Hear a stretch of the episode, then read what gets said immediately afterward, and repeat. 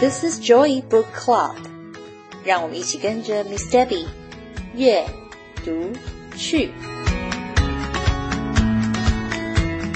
Hi everyone, good morning, good afternoon, or good evening. Welcome to our Joy Book Club. I am Miss Debbie. Hi，欢迎大家来到我们的 Joy Book Club，我是 Miss Debbie。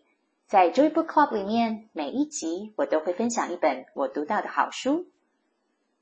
The Witch's Children is the book I would like to share with you today, written by Ursula Jones and illustrated by Russell Ayto.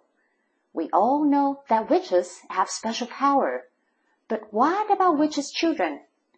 One day, the witches' children go to the park, and they try to help with their magic, but end up causing some troubles.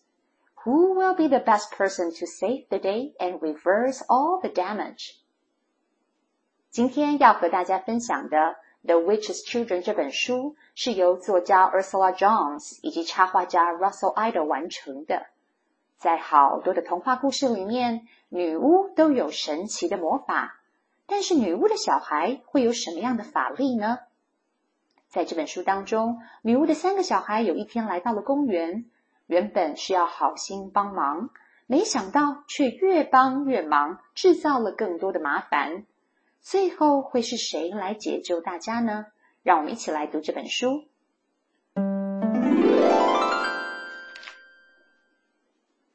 One windy day, the witch's children went to the park. 在一个刮着大风的日子，女巫的三个小孩来到了家里附近的公园。Look out! say the pigeons. Here comes the witch's children, and they flew into the trees. Look out, say the squirrels. The witch's children are coming, and that means trouble. And they ran up the tree trunks into the wind-tossed trees. 树上的鸽子看到了，就对同伴说：“大家小心，女巫的孩子来了！”一说完，这群鸽子就赶紧飞到了树梢上。接着，小松鼠也匆匆忙忙的对着其他的小动物说。大家注意呀！女巫的孩子来了，我们的麻烦大了。说完，小松鼠也一溜烟的躲进了树干里面。It was quite crowded up there. The witch's children bought ice creams from the ice cream lady. The eldest and the middle one bought two each. The little one bought three. So far, no trouble, said the pigeons to the squirrels. 被风吹得摇摇晃晃的大树上面塞满了鸽子，藏了好多好多的小松鼠，好拥挤啊！女巫的孩子从冰淇淋卡车上面买了好几只的冰淇淋，最年长的大哥和排行老二的姐姐各买了两个冰淇淋，而年纪最小的妹妹手里则拿了三只冰淇淋。鸽子对松鼠说：“还好。”目前没事，还没有惹任何的麻烦。The witch's children came to the pound. Gemma was sailing her boat. The wind blew and blew. It blew the boat over. Oh no! shouted Gemma. Who will save my little boat from sinking? 女巫的三个孩子来到了池塘旁边，有一个小女孩 Gemma 正在池塘旁边看着他的小帆船，突然来了一阵风，这一阵风一下子就把小帆船给吹翻了。Oh no！糟糕了！小女孩 Gemma 大叫：“谁可以帮帮我啊？不然我的小帆船就要沉到水里去了。” I will, said the eldest one, and he changed Gemma into a frog. Swim out and rescue your boat, said the eldest one to the frog. So Gemma did. 大哥见状，就马上跑过来，对着 Gemma 说：“让我来帮忙你。”大哥的手一指，小女孩 Gemma 就变成了一只青蛙。大哥紧接着说。 我把你变成青蛙，你就可以游到池塘里面去拯救你的小帆船了。 变成青蛙的 Gemma 扑通的一声跳到了水里，游向了那艘倒下的帆船。That was fun, said Gemma. Change me back now, please. Can't, said the eldest one. I haven't learned how to do that yet. The frog cried and cried. Now we've got trouble, cooed the pigeons. And the little one laughed until she fell over. Don't worry, Gemma, said the middle one to the frog. Watch，真好玩耶！Gemma 说：“我拿到我的小帆船了，请你把我变回去吧。”大哥摇摇头说：“ 我我还没有学到怎么把青蛙变回人啊！”这下可糟糕了，变成青蛙的 Gemma 放声大哭，而站在树上的鸽子则说：“跟你说吧，这下可惹麻烦了。”而一旁的小妹妹捧腹大笑，笑到腰都直不起来，倒在地上。Gemma，你不要担心，二姐连忙安慰着 Gemma。She changed the trees into a huge palace, and the pigeons into fat footmen, and the squirrels into smart soldiers. She changed the ice cream truck into a golden coach, and the ice cream lady into a fair princess. Kiss the frog, said the witch's child to the princess. 二姐话一说完，就向前方一挥，你看， 结果那棵大树就变成了一座皇宫，而原本站在树枝上看好戏的鸽子，则变成了皇宫里面胖胖的仆人。然后躲在树干里的松鼠则变成了聪明的士兵。二姐的手指再一比，冰淇淋的推车就变成了一座金黄色的马车。然后呢，卖冰淇淋的小姐竟然摇身一变，变成了一个公主。二姐紧接着说：“现在呀，公主，请你亲一下这只青蛙。” So the princess did. And the frog turned into a handsome prince. That's not good, said the prince. I want to be Gemma. Change us all back. 公主弯下身子，亲吻了一下青蛙。结果没想到，青蛙没有变回小女孩 Gemma，反而变成了一个英俊的王子。王子看了看自己，大声的说：“不，我我不要当王子，我想要变回 Gemma，请你把我们全部都变回成原来的样子吧。” Yes, snapped the princess. This coach is full of melted ice cream. Change us back. Can't, said the middle one. I haven't learned how to do that yet.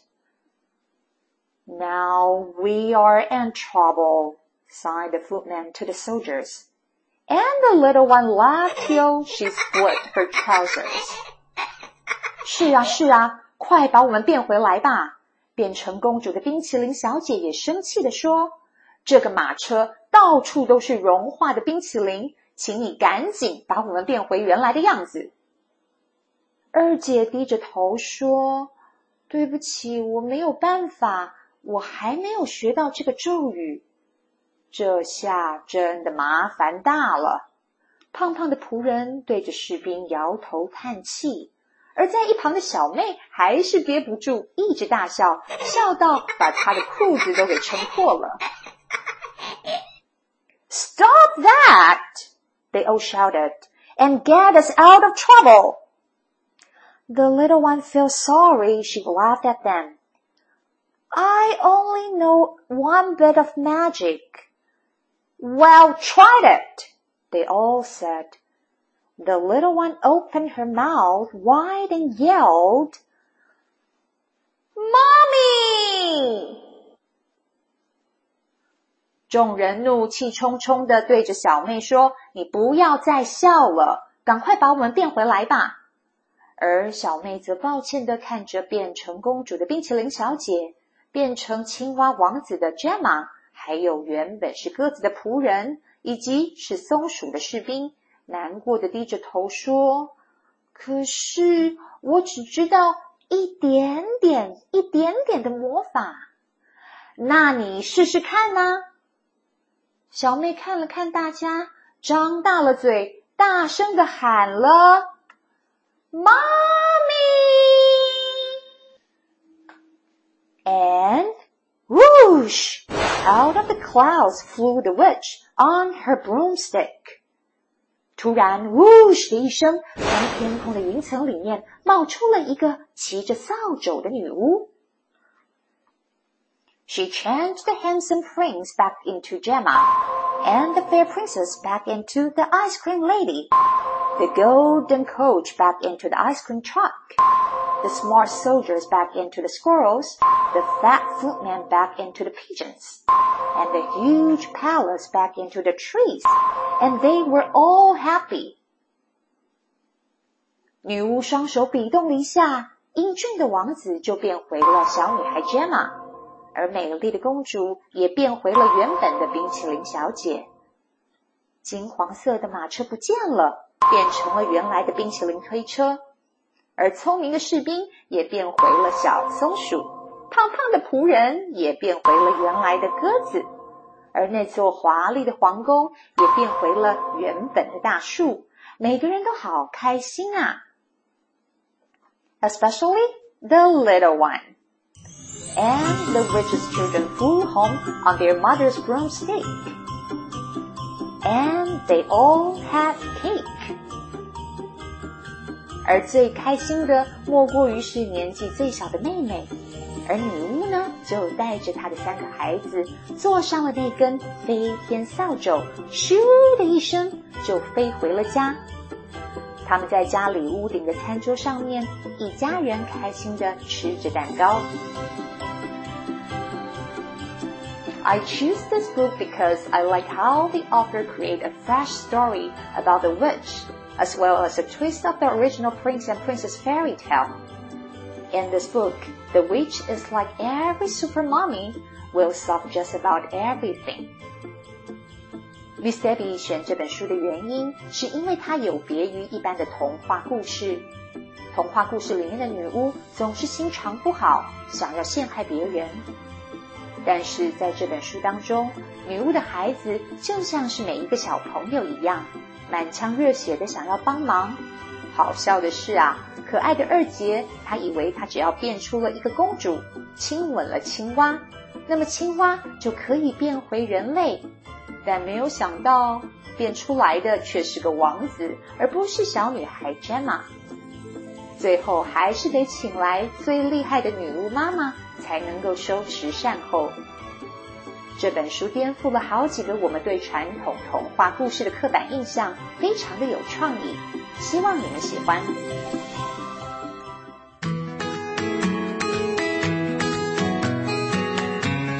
Thanks for listening. If you enjoyed this episode and you would like to help support the Joy Book Club, please share it with others or post about it on your social media. You can always reach out me on Facebook at Miss Debbie's Joy Book Club or email me at joybookclub2022 at gmail.com。谢谢你们今天和 Miss Debbie 一起读书，别忘了订阅 Joy Book Club 的频道。